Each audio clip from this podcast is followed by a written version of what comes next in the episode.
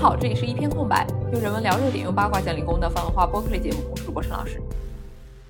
我是主播白老师，今天呢，我们来聊一聊最近算是大火热播的动画剧集《中国奇谭》。那《中国奇谭》呢，根据在 B 站上的介绍，它是一部中国的奇幻诗选网络动画剧集。它其实是上海美术电影制片厂和哔哩哔哩联合出品的。那它由八集构成，每一集会是由不同的导演指导中国传统文化为主题的独立故事。然后呢，它的故事啊，据说是。纵览古今，展望未来，从古代故事到科幻想象，从乡土眷恋到唯美爱情，从生命母题到人性思考，展示着中式想象力，承载着中国民族文化哲学。影片涵盖了多种美术风格以及制作方法，既有传统的二维剪纸。定格动画又有 CG 三渲二现代技术，还有将素描与中国水墨韵味相结合的创新尝试，还能是创作者对中国美学一次多视角的诠释。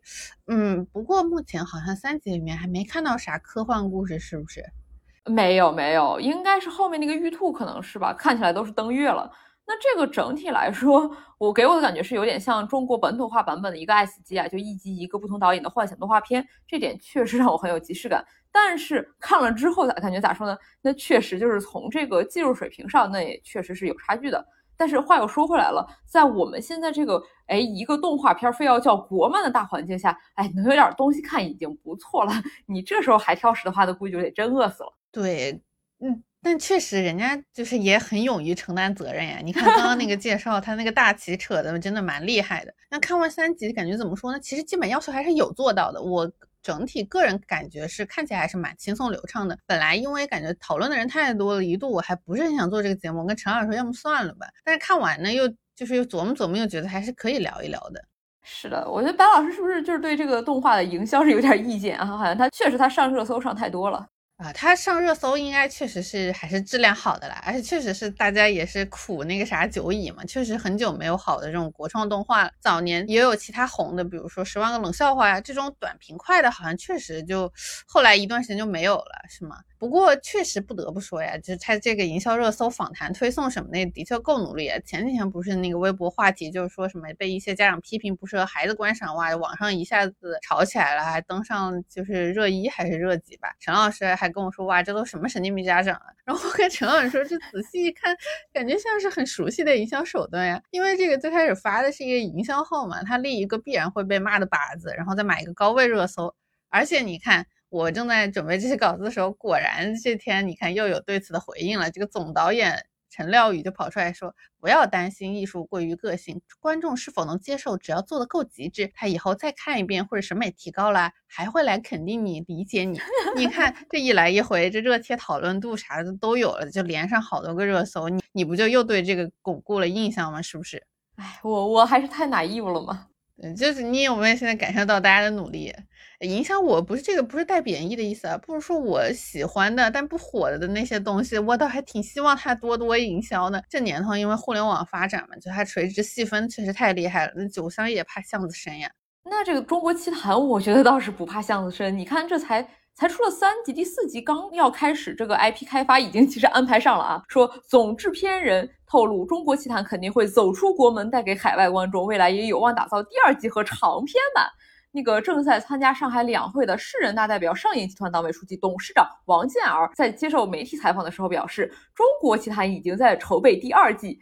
比如，我们正在研究动漫产业发达的日本所采用的制作委员会模式，这一模式在联合制作团队、平台、产业资源和资本上有成熟的经验。王健儿告诉记者，未来的小妖怪们会有自己的大电影、自己的衍生周边，更重要的是，他们会有自己的开发团队。对这个中国奇谭还会拥有自己的独立 IP 开发公司。妈呀，这真的是！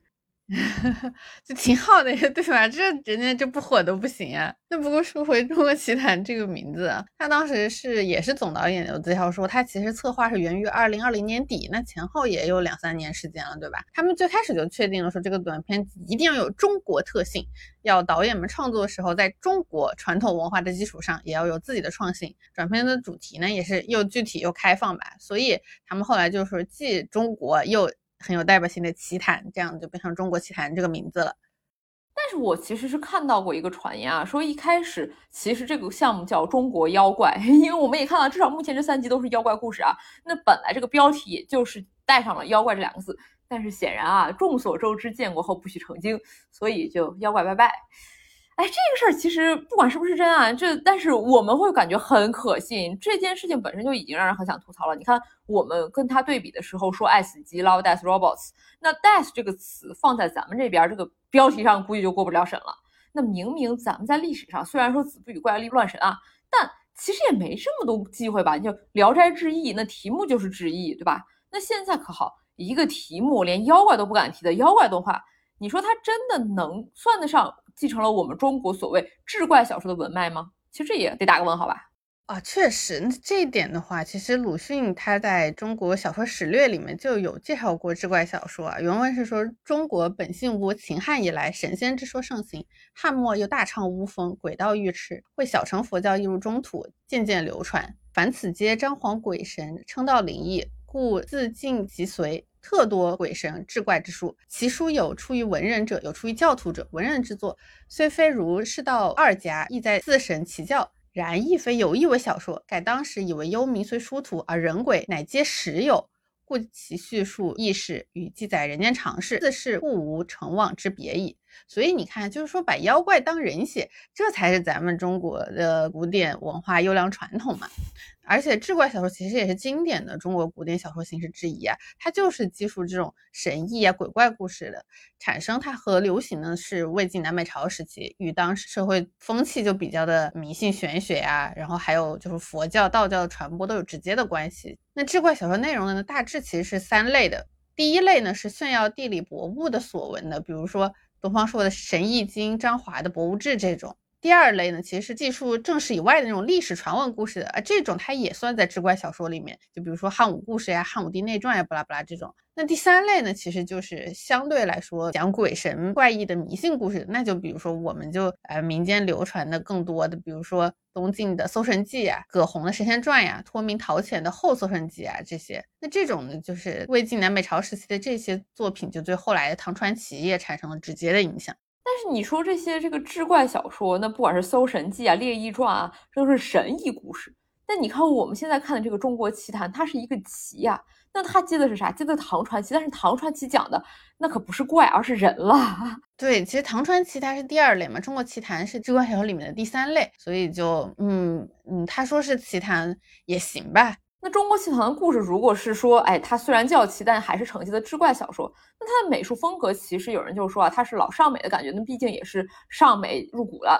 那上海美术电影制片厂也是咱们都非常非常熟悉的名字。它那个标志性的、熟悉的中式美学，可以说唤起我们可以好几代人对所谓美术片的美好记忆啊。也真是有很多年轻人对传统经典文化积淀的自豪感。像《大闹天宫》《哪吒闹海》《牧笛》《崂山道士》，这都是享誉国际的佳作了。那尚美呢？它是有一个不模仿别人、不重复自己的精神。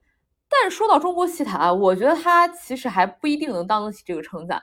所以说，接下来我们就分集来细聊一下这部动画剧集，呃，具体的样子吧。对，那就先从第一集开始吧。这一集它其实是取材自《西游记》的嘛，但并没有讲熟悉的西天取经四人组，而是聚焦在小人物是取经途中小妖怪上面，一个 非常悲惨的职场社畜小猪。首先，这个视角选择，我觉得就还挺值得夸赞的吧。导演也说，我想把视角放在那些曾经面目模糊的小妖怪身上，他们从哪里来，要过什么样的生活，有什么样的苦恼，有没有家庭，这都是我挺想了解的事。于是就一发不可收拾的写了进去。嗯，这个故事的梗概是说，这个浪浪山里面有一个妖怪大王啊，得知五日之后唐僧师徒将要从此经过，于是开始布置手下众小妖，准备捉拿唐僧，这个大吃一顿。那个过程中呢，一个平时备受小头目欺负刁难的野猪小妖怪，就想要通过努力表现出人头地。但是呢，他在这个过程中又听说了这个唐僧师徒四人各种事迹，哎，好像唐僧是个好人啊，这就心中一番波澜，想要向唐僧师徒预警。结果最后呢，这个还是被大圣假装是一棒子打死，实际上手下留情。而其他的大妖怪呢，则被这个猪八戒 一番剿灭的故事。是的，哇，这个过程里面那可真是各种经典的甲方乙方台词，不讲道理的，自以为是，朝令夕改的老板，谁看了谁都要心酸落泪一下。但是啊，就现在我们观众让我们如此感觉，哎，真情实感、感同身受的打工人视角，根据导演的访谈，其实也不是导演最初的设定啊。导演说的是，说实话，我一开始没有从打工人的视角去进入的，但后来早期看片的时候，有些小伙伴就说，哎，这不就是打工人吗？我那会儿才意识到，原来大家会这么解读。我最开始还是从人物去出发设计的，就是一个小妖怪，在这么一个环境里，在一个大狼洞里，他又处于最底层，那他会遇到什么问题呢？那他可能就会遇到我们人类常遇到问题。但反过来想，确实他就是打工人的一种反应。对，确实，其实能感觉得到，就是你看他这个改动啊，就是这部作品它的改动都是有意的，在向青少年啊，还有年轻群体的那种所思所想啊，或者他们的焦虑所靠近。是啊，毕竟我们现在年轻的打工人，他就是自己也抗争不动啊，只能指望着一个天降大圣来降妖除魔，打倒我们这个零零七老板怪物。那这个心态其实啊，跟《大话西游》里面紫霞仙子期待一个脚踩五彩祥云的意中人。那说实话是是一毛一样的呀，那只能说大圣孙悟空不愧是中国人的文化 icon number one。对。你细品细品这个台词啊，紫霞仙子当时是说我的意中人是一个盖世英雄，有一天他会踩着七色云彩来娶我。我只猜中了开头，可是我猜不着这结局。哇，其实就跟大家很盼望，对吧？有一个天降来解救打工人，这个这个人类情感还是很共同的嘛。你就把它局限在异性恋叙事，你看有啥意思？这其实都一样嘛。说到这个猜不猜得着这个结局，其实。第一集《小妖怪的夏天》这个结尾也是争议比较大的部分啊，就是这个小猪它到底要不要死？有人说的话就是，如果要把小人物的悲剧性贯彻到底，那其实应该是让哎大圣孙悟空，毕竟他在原作《西游记》里面也是看到小妖怪，那不就是一棒子打死了吗？那直接小猪被误杀被打死，其实是更好的一个结局。那对于这些问题，其实咱 导演自己也聊过啊，他说之前的版本就是用棍子结束的。但是结局比较开放，小猪被棍子打了之后呢，没有交代清楚他是哎直接挂了，还是又被手下留情放过了。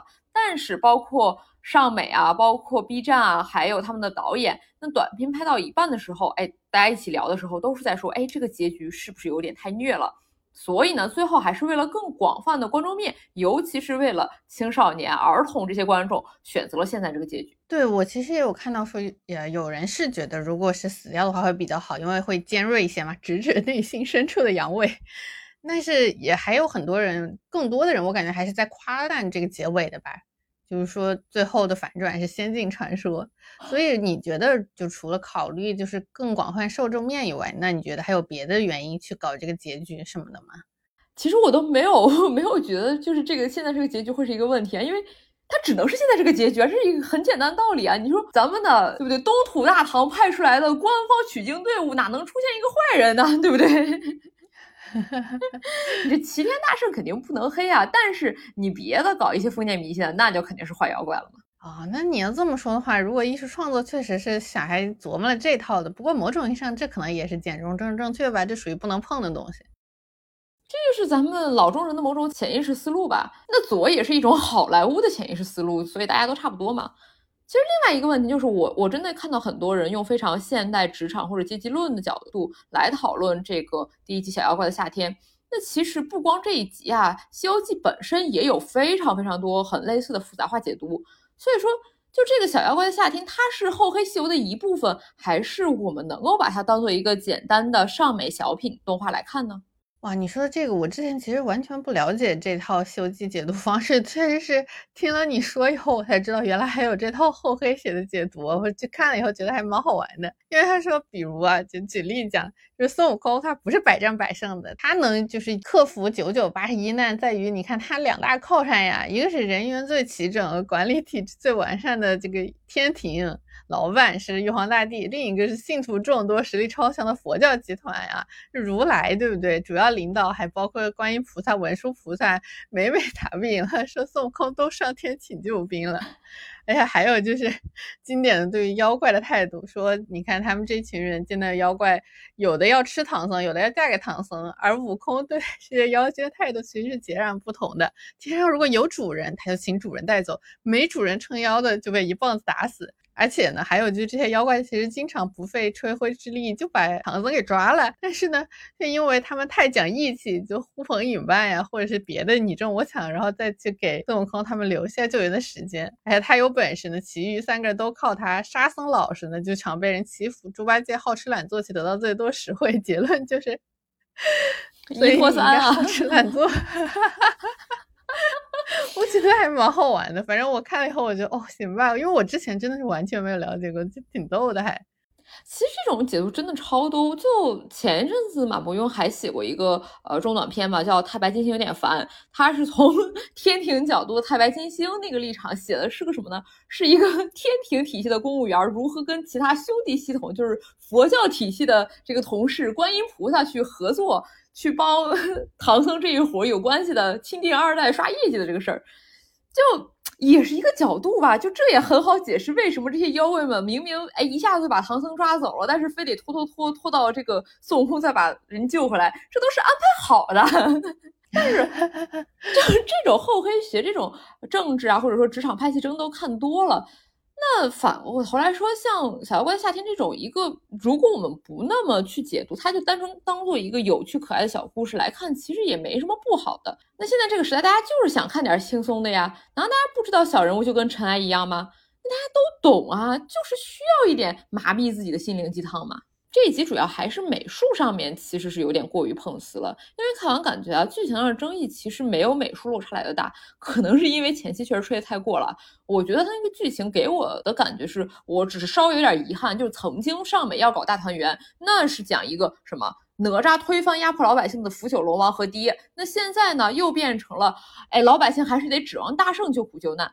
只是有这样的一个，对不对？曾经的革命话语是消失了，但是基本这个故事来说，就像我们刚刚说的，当做一个有趣可爱的小品故事是可以轻松看完的。主要还是这个美术，它真的没有吹的那么好吗？对吧？对，如果说结局的话，其实就小人物死掉的结局，说实话也并不能算是一个创新了，就是死与不死的。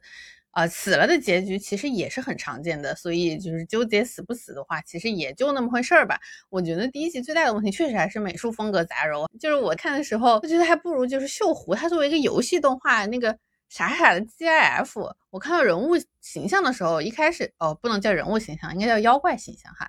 哎，我看到这妖物形象的时候，第一时间就去搜了《中国奇谭》空格锈湖，哦，结结果好像没有人说，只有我自己这么感觉，so sad。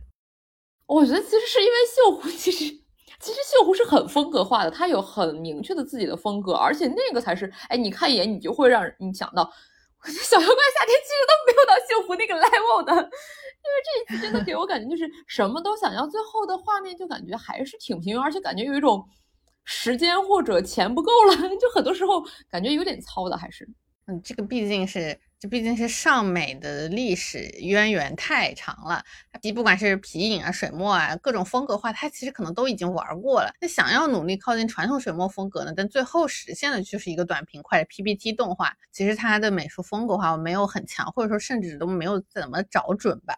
对，其实说到这个风格化的问题，口碑不太好的姜子牙大电影，其实它里面的很多人物设计，包括整个的背景、整个的那个美术还是很好的。对，那姜子牙毕竟是电影嘛，这个和这种二十分钟的动画短片制作周期还是不一样，成本也不一样嘛。其实说到动画电影的话，不是马上就要上深海了嘛？这个也是预告好久了，我还有点期待嘛。那个预告里面的所谓的水墨粒子渲染，确实还是蛮炫的。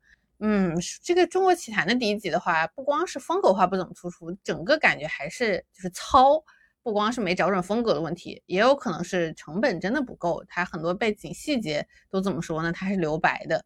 是的，那可能就是因为它的美术风格想要跟它的主体故事一样，都走一个日常风格吧。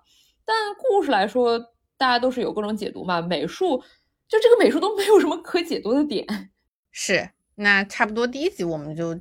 能说的也就这么些了，那接下来就讲第二期。第二期其实应该是好评最多、讨论也最广的。而且你想想这个故事主旨啊，你还记得我们一开始念的那个简介，说展示中式想象力，承载中国民族的文化与哲学吗？第一集的厚黑学解读感觉不太能算吧？其实说实话，也只有第二集挨着了边，而且它的确非常有那种留白的余味，整体风格也是比较鲜明的中式特色。而 且相比第一集，它确实有了一个可以讨论的美术风格。但是等等啊，你这个首先说第二集好评最多，我估计很多第一集的粉要来骂你了。第二集哦是吗？真的很大，对，第二集的争议是更大，因为因为很多说第二集就是太吓人了，对不对？记得吗？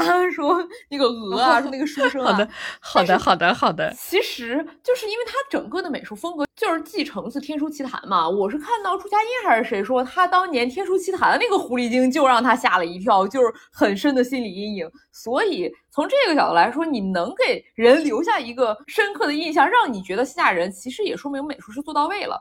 那导演其实他自己也说啊，说第二集《鹅鹅鹅》是可以看成《天书奇谭》里面那个狐狸阿拐的一个同人故事啊，都有一个瘸狐狸。那他的整个美术风格，包括人物的那个中国传统戏曲脸谱那种形象来表现人物、表现妖怪，确实是能看出明确的来自《天书奇谭》的一个传承。但除了这个以外，其实我个人感觉它其实是有一点点那个客味的，就是那种从一个非常日常事物。一个货郎卖鹅这个事儿，那个忽然就遇到了狐狸书生，进入一个非常诡谲的鹅山里世界。然后呢，主角又继续目睹了一系列非常掉散的人吃人事件。只是这个结局上，他没有一个客系那种，最后主角调查员也崩溃了，而是鹅鹅鹅的最后更像是一种大梦一场空，主角又回来了这个感觉。从这个角度，哎，那确实是不克了，又回到一个非常很中式、很古韵的感觉了。毕竟这个就是改编的《酉阳杂俎》里面的鹅龙书生，或者叫阳羡书生嘛。南朝的《续奇邪记》里面就记载，阳羡许燕赴鹅龙而行，欲一书生以脚痛求寄笼中。至一树下，书生出，从口中吐出器具摇转，与燕同饮，并吐一女子共坐。书生醉卧，女子吐一男子；女子醉卧，男子复吐一女子共酌。书生欲绝，女子又吐锦帐遮掩书生，即入内共眠。男子另吐一女子。着戏后，次第各吞所吐。书生以铜盘一赠宴而去。情节乃据旧杂匹浴巾改头换面而成。那这个的故事其实大意就是说，书生请货郎喝酒啊，他觉得好无聊，然后从口中请出了一个女子。不一会儿呢，他自己不胜酒力，在旁边睡了。然后呢，这个被请出来的女子呢，趁书生睡着，也从自己的嘴里又请出自己的心上人男子。过了一会儿呢，这个男子 趁女子去照料书生，又从嘴里吐出一个心上人少女。然后书生醒了，男子快速的将少女放回口中，女子又迅速的将男子放回口中，然后书生又把女子放回口中，层层套切，互不知晓。主要是感叹这个人心难测吧。其实原作就是非常经典的中式志怪故事，这个是真的是短小又韵味悠长，可以说选择这个故事改编，说实话，这个就成功了一半了已经。对，而这个鹅鹅这一集与原作最大的区别，其实是原作书生他是一个单纯的旁观者，他啥也 没干，他就光说善善善，好好好。而动画中呢？则是把他从一个旁观者变成了局中人啊！那导演对这个问题，其实在很多地方都给了自己的这个创作理解啊。他是这么说的：说原作里面货郎目睹人心层层套嵌的深不可测，但并未参与，始终是个旁观者。我们认为这样太安全了，是应该有所触动，于是让少女提出要求，要货郎带她去山外。这是货郎没有想到的，顷刻之间会遇到一个人生层面的抉择。于是他和我们所有平凡人、普通人一样，开始犹犹豫豫、拖泥带水、患得患失。等他想好了，书生也醒了，少女、男子、女子一层层的又被嵌套回去。事起瞬息之间，又在瞬息之间烟消云散，不留一丝纪念。原本质朴简单的货郎的内心，也因为这瞬间的给予又瞬间的拿走，而多了一个永远无法填满的黑洞。这样处理，我们认为是对原著改动最小、最能让今天的观众有所体会的一种方式。哇，这个其实就是我最想吐槽的一个点呀，因为它这个，你看，它其实讲的是欲望诱惑啊，对不对？它这个改动看似哦，好像创新了，但是你回想一下的话，它并没有跳脱出咱们传统的里面那种书生美女妖怪，然后书生被诱惑，女性就是诱惑的化身的这么一个故事，就某种意义上甚至戳中了，对吧？现在这些艳女的，嗯嗯嗯，绿帽奴们，这一点其实从弹幕当时的反馈也能看出来，这部分。我个人感觉体现的最明显的就是，当时不是最后那个鹅幻化成了那个女子，希望货郎带她走的时候，货郎不是那一瞬间非常的犹疑嘛？他犹疑的是啥？他犹疑的是万一他还有别的心上人又吐出来一个人，那他怎么办？他犹疑的可不是别的哟，比如哎呀，这我会不会有危险呀，什么之类的。所以你看他当时的那一瞬间的犹豫是非常经典，现在的普遍男性焦虑哦。尤其由作者对此，他从主题的角度说，他说这个作品是属于探讨人心心理变化的故事类型，是人心多变，患中出患。哇，你这个人心变换是由女子是不是会变心来体现，这是点中之点啊！而且哦，就是最后我来看大家解主流解读方向，确实要么就是爱情的，要么就是更抽象的所谓的欲望啊，或者是引引诱啊，也基本上就是由这个衍生而来的呀。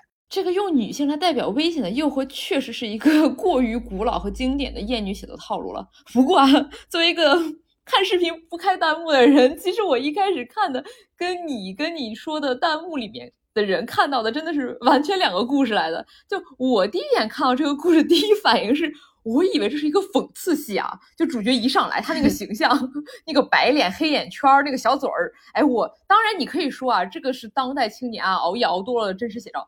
但我一上来我就感觉，哎，这个主角这个你也未必是什么好东西吧。然后后面那一连串，哎，就嘴里拿出来吃进去，这些妖怪们呢也是非常去强调和突出刻画了张大的巨口，然后里面的利齿，还有那个吃的动作，这就是一个字面意义上的吃人嘛。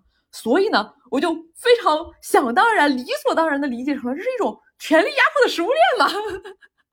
而最后一个呢，唯一一个没有描绘他吃人动作的鹅呢，他又显然不想待在那个吃了他的猪的这个身边，这这就是一个典型的这个拐卖妇女案嘛！真的，我一开始真的以为这就是讽刺舔恋女呢啊！当然你说的这个这个非常 incel 的视角也也很有道理嘛，因为这个食物链其实就很那种哎单身男视角，最外层的是又有钱。或者说，在这个故事就是那个法力高强，然后又有点颜值的这个富二代小鲜肉狐狸，然后呢就是次有钱能变屏风的这个网红兔子美女，然后呢就是人长得不咋样，但可能还算有点小钱的，对不对？这个猪头大哥，最后就是哎想跑都跑不了被绑架的这个人气鹅嘛。就这个食物链其实非常非常的 insel 视角，就女人都去追捧狐狸精或者有钱猪头，对自己这样的好青年肯定是别有用心。哪怕他自己其实也就是把人家当成一只鹅，就这种主角视角和他想的这个逻辑体系，你说不是讽刺我都不信呐。说实话，反正我就是还听完你这套以后，我真的就挺相信的。我觉得你说的可有道理了。但问题是，导演他说的是主角货郎，他认为是少年状态保持非常好的青年朋友。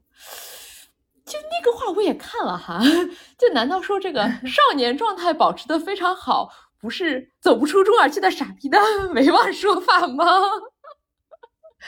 那这个确实，我只能说见仁见智啊。但是我还蛮喜欢你的这个情感或者说权力压迫的这个食物链的说法的，我觉得确实也有道理。那就有点像《阳光普照》里面当时的那个阶级食物链嘛，就波米他不是戒毒的嘛，就是说如果你想要保住你自己的阶层不掉落，你只有去欺压比自己更低一阶层的人，确实是这么个意思。对，而且这里面其实最后他那个俄女请求主角的帮助，她就是一种女性本来幻想的，可以说我们底层互助一下就被压迫的一个女性，希望同样在这个体系里面，显然也是被压迫，因为她她鹅都被偷了嘛，这样的一个同样也很底层的男性去帮助自己，跟自己一起逃离这个层层压迫的权力体系、丛林食物链，也就是说他想要离开山里嘛。但是呢，这个男的他哪怕他的鹅也被这个体系偷掉了。照样看女的，还是看你是个鹅，或者说，正因为他的鹅被上层抢了，他更要找一个底层女人来补回来，当成自己的鹅，这就更有讽刺意义了呀。对，所以你觉得鹅不是诱惑，而是被压迫的人？那。这个里面其实有三个鹅啊，一开始主角背的那两个鹅，鹅笼里的其实不好说，因为其实有一个特写镜头是拍了鹅笼里面那两个鹅，它们是有牙的，就哪怕它们是被吃肉被卖掉的鹅，它也是有牙想吃肉或者说想吃人的，只是因为狐狸更强，所以鹅被狐狸吃了而已。哎，这么一说，我忽然有一个 特别特别过度，就是完全不靠谱的解读，就是货郎一开始那两个鹅呢，其实可能象征的是啥？是货郎的爹妈。你不是说这个货郎是当代青年化身吗？那当代青年哪有不啃老的呢？对吧？你这个资本家 狐狸榨干了老两口的六个钱包是吧？那你这个小货郎，他得再再找一个鹅陪着自己还房贷啊，对吧？但是呢，同时他又怕这个还房贷的鹅，对吧？再给自己戴个绿帽子啥的，所以最后连这个鹅都跑了，就表示一个什么？一个找不到女朋友的当代焦虑嘛。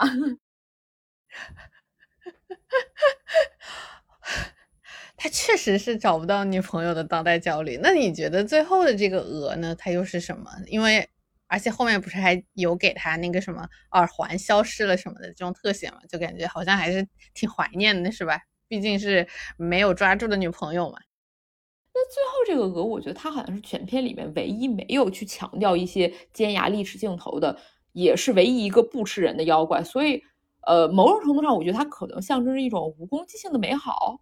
对，所以你看，就是你这套解读嘛，这个最后的问题就是导演他到底是在讽刺货郎呢，还是说站在他这边的？说实话，我更倾向于导演访谈，其实人家是真心话，不是你 说的那种隐含义。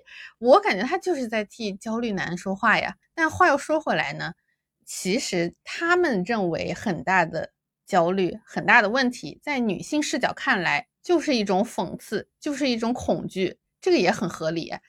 他看你是只鹅，你看他是，就是这个视角的转换，其实并不是说是不同的解读，而是就是事实的一部分，可以这么说。所以你看这个系列嘛，他从第一集来看，他想反映的是当代青年人（括号男）的焦虑嘛。第一集反派是企业黑心资本家。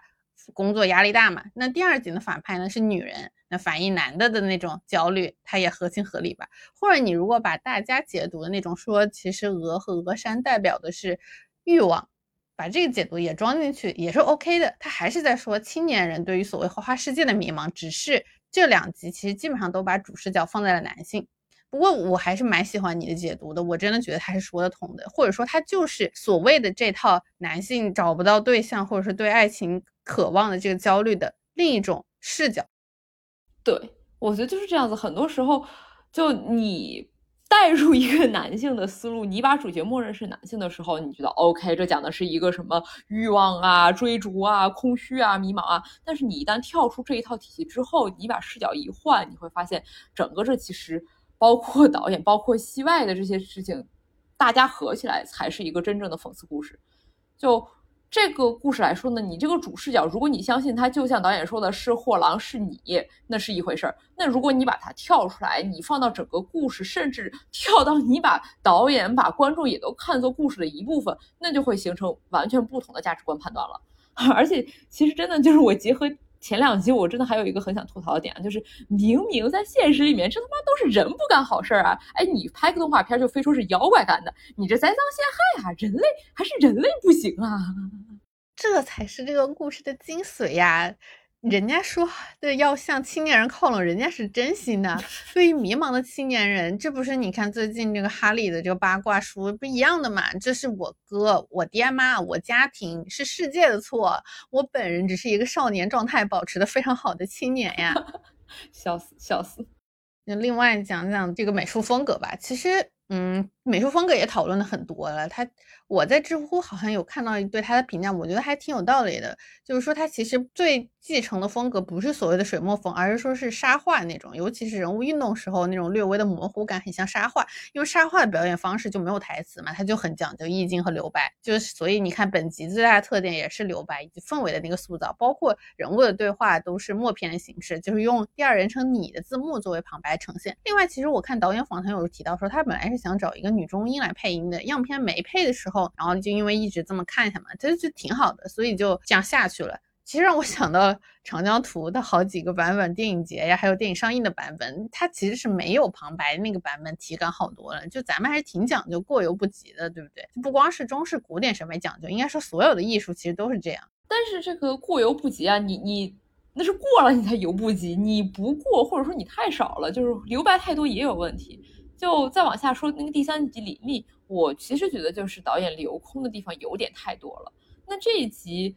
呃，他好像没有一个非常明确的、直接的出处啊，因为实在是有太多《聊斋志异》都讲的是一个差不多的女妖怪和男人的故事了。嗯，这个故事其实就讲说，玲玲她本来是一个狼的小妖怪嘛，她可以变成人。小孩儿，然后他其实本来是和狼妈妈在山里相依为命，他没有其他的小伙伴。那这样生活呢，他可能就感觉很寂寞、很孤独吧。有一天呢，他就没有听他妈妈的劝告，他下山和人小孩玩耍，而且和小虎这样的人小孩成为了小伙伴。那他为了更加合群、得到认同呢，他还出示了极为珍贵的狼牙，就引起了小虎爸爸他是个猎人啊他的注意。然后呢，小虎爸爸就给玲玲的食物里面下药，中毒了以后，最终猎杀了他的狼妈妈。这就是一个一位想要靠近人类获得人类认同，最终导致玲玲失去了她唯一的亲人。啊，我这里其实我我有点不同意见，我觉得他不是小虎爸爸给玲玲下药，而是整个就是因为他吃了人类食物的小狼可能就是没法变身，不然他妈也不会说你不要吃人类的食物嘛。啊，不过这一点也是见仁见智吧。就像我刚刚说的，动画实在是留白太多了，本身没有给出特别明确的线索啊。那整个片子都是这样子，有非常多这种多义性的部分，就很多地方都拍的可以说很含糊，咋说都行。对，因为这个故事主线本身它其实还是一个老故事，就没有什么可以太多吐槽的点，因为就是一个非常经典的努力获得了报应的故事吧。妖怪想要靠近人类，却被人类利用、伤害甚至杀害，就是这种强烈的对比来展现人性的这么一个故事吧，或者是一种故事。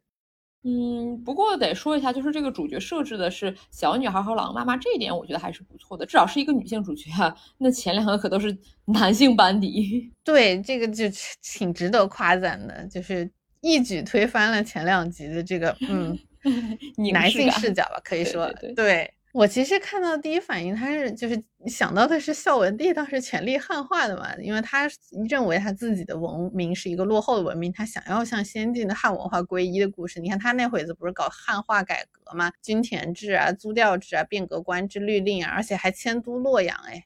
就是从大同迁到洛阳去了，然后改易汉俗嘛，而且他还让那个时候人迁祖坟也迁到洛阳去来的，搞得腥风血雨。而且我感觉，因为用动物去代指更为落后原始的文化，好像也是一种经典代指。那种皈依者狂热也很像玲玲对于人类群体的那种狂热。不过我看完出来转一圈，好像确实没有人像我这么理解。因为玲玲人家最后不皈依了呀，人家最后见识当狼了嘛。对，确实啊，就是所以确实你说的，我觉得确实是解读成个体的身份认同会比较具体，也更到位一些。因为划到更大范围好像就不对劲了，倒是可以更抽象一些。因为不同环境、不同身份的认同矛盾，好像其实都可以套在这个故事里面。那身份认同本质呢，就是不可能互相理解的人类嘛。这一点其实就像我在年终总结里面我当时提到的韩剧《阳光先生》的编剧一样，大家对于互相认同和融合好像都是挺悲观的，就大家都觉得这是一个无解的问题。对，导演自己也说他要拍一个关于身份认同的青春残酷物语。这个角度来看，导演态度确实是挺悲观的，因为他最后也不是说两个身份能够和解，而是各自选择了一边之后就不能再回头了，是要对你自己选择身份坚定下去。他最后一幕就是人和狼站在河的两岸。那最好的结局也就是这样子，井水不犯河水，擦肩而过。你是永远不可能说真的人狼和谐共处的。对，导演对此也有提，就是结尾里面不是有一条河嘛？那双方恢复原状的时候，两个人的界限达到了微妙的平衡，那条河就是两个人的界限。他其实也提到了二元性，说这个就像太极的阴阳面。作为狼，他想加入人类社会，就像太极试图将黑白融为一体，会导致整个状态不稳定。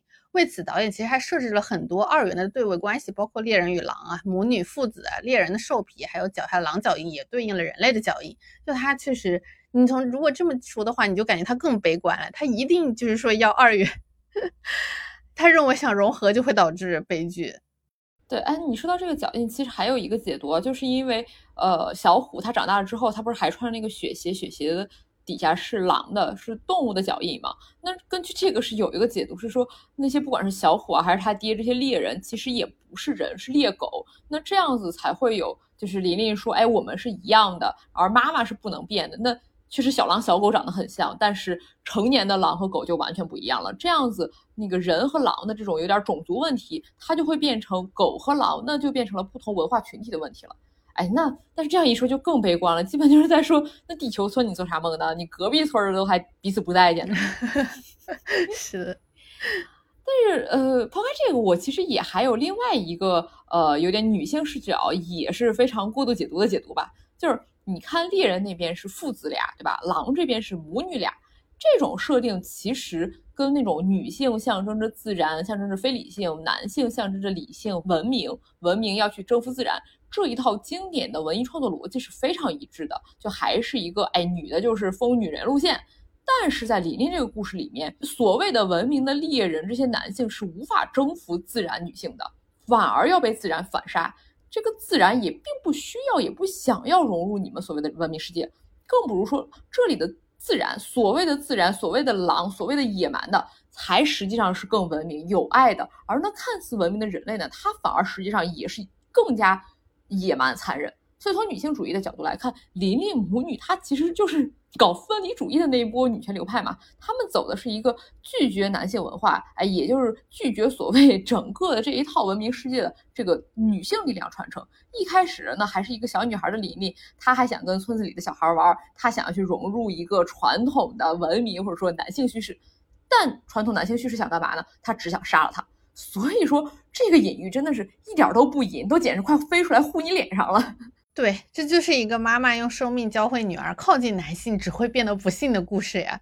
对呀，所以琳琳这不就最后继承了妈妈的意志吗？坚定了自己的道路，为妈妈复了仇，最后作为一个狼活的，就活得很好嘛。那尤其是最后那一幕，狼和人隔河相望。那小时候小虎他作为男孩，他其实比女孩琳琳要高大健壮的。但是最后呢，长大之后的母狼，它已经是更大个儿、更有力量了。男的反而他已经没有猎弓啥的，没有再去杀掉这个狼的力量和威胁了。对，你看，男的都已经不打猎了，这个这个所谓的传统啊，雄性的那部分，其实他就是在正常的衰亡，他已经种田去了嘛。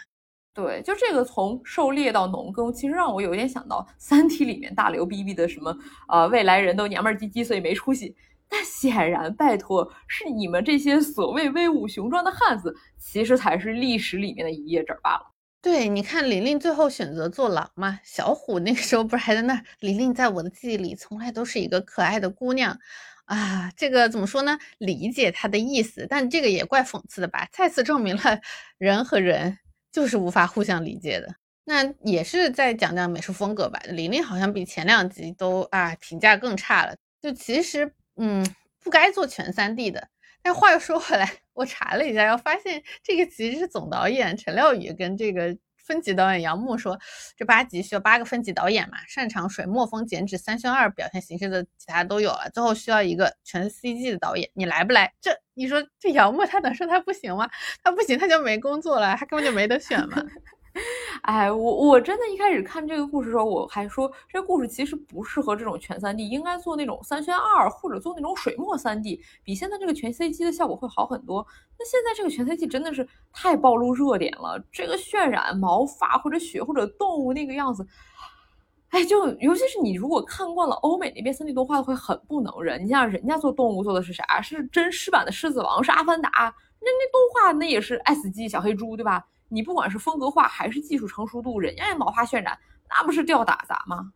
而且 你最惨的是，他因为这个全三 D 被骂完全不中视，我都哎呦，导演好惨呀！因为不是说后浪的影评就锐评说他在外形和内核上都跳脱在中国式审美之外，哇，这我都替导演感到冤枉呀！这《聊斋志异》里面有 N 多这样的故事，这咋就在中国式审美之外了？那作为三 D 呢，其实导演他也。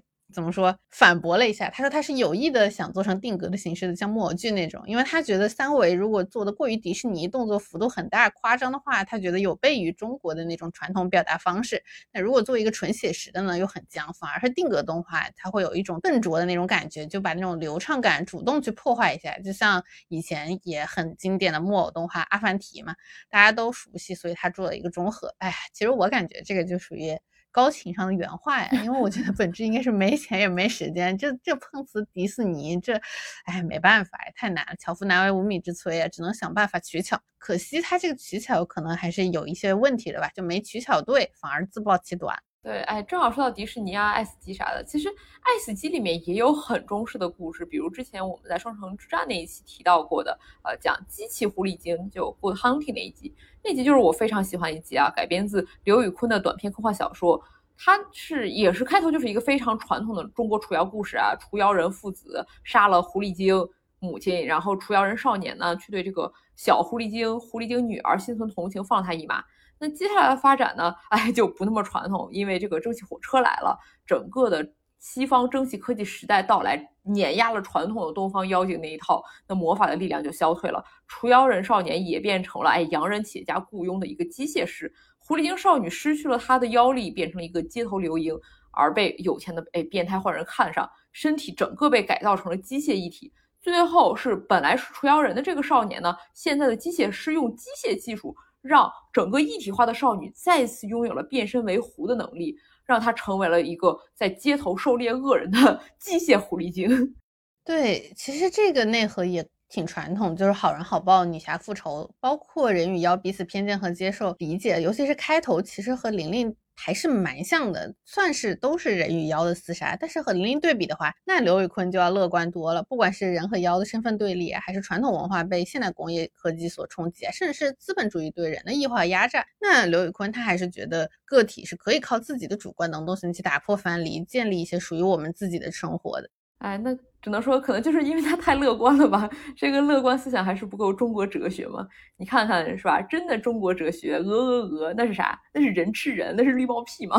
哎，这个这个这个也不完全吧，对吧？因为如果回看《唐传奇》和《聊斋志异》，或者你看杨宪书生的原作的话，其实体现的中式哲学是那种怎么说市井哲学，就是人心幽微，人真复杂那种，或者就是那种很潇洒侠义的传说故事。就是让想让人感慨真厉害，或者说大家很憧憬那种力量，那种呃有仇报仇的感觉吧。对，其实那些传统的志怪志异故事，它都是有点刻意去拉开跟读者的距离的，不会说现在像这样主动上赶着来替观众说说心里话。那可能也正因如此啊，反而我觉得很多经典的古代的志怪故事里面的人物形象。它不会那么所谓的反映现实，反而更有意思起来。比如说，我们都知道聂聂隐娘，她就是一个远离世俗的一个隐者刺客形象。那同样是唐代短篇小说的那个《集异集》里面，贾人妻，她是一个呃自称是商人遗孀的女人嘛，她遇到了一个贫穷的小官员，两个人就相好，她还给那个小官生了个儿。然而呢，哎，两年之后，忽然一天。就深夜，这个女人回来说自己妾有冤仇，痛产击骨，为日深矣，四遍复仇，今乃得志。说他，哎，其实我是一直埋伏着要复仇，现在大仇得报，我要走人了。这什么房子、儿子我都不要了，拜拜。最后只说，哎，我要，哎，还是有点想儿子，我要再给儿子喂一次奶。但结果呢，是怎么回事？他把儿子也一刀杀了，飘然远遁。